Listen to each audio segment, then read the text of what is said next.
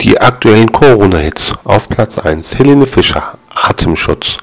Auf Platz 2 Mickey Krause, Bleib doch zu Hause. Auf Platz 3 Udo Jürgens, Ich war noch niemals in Wuhan. Auf Platz 4 Die Lollipops, Wer das Klopapier geklaut? Auf Platz 5 Dawes United, Eine Insel ohne Gäste.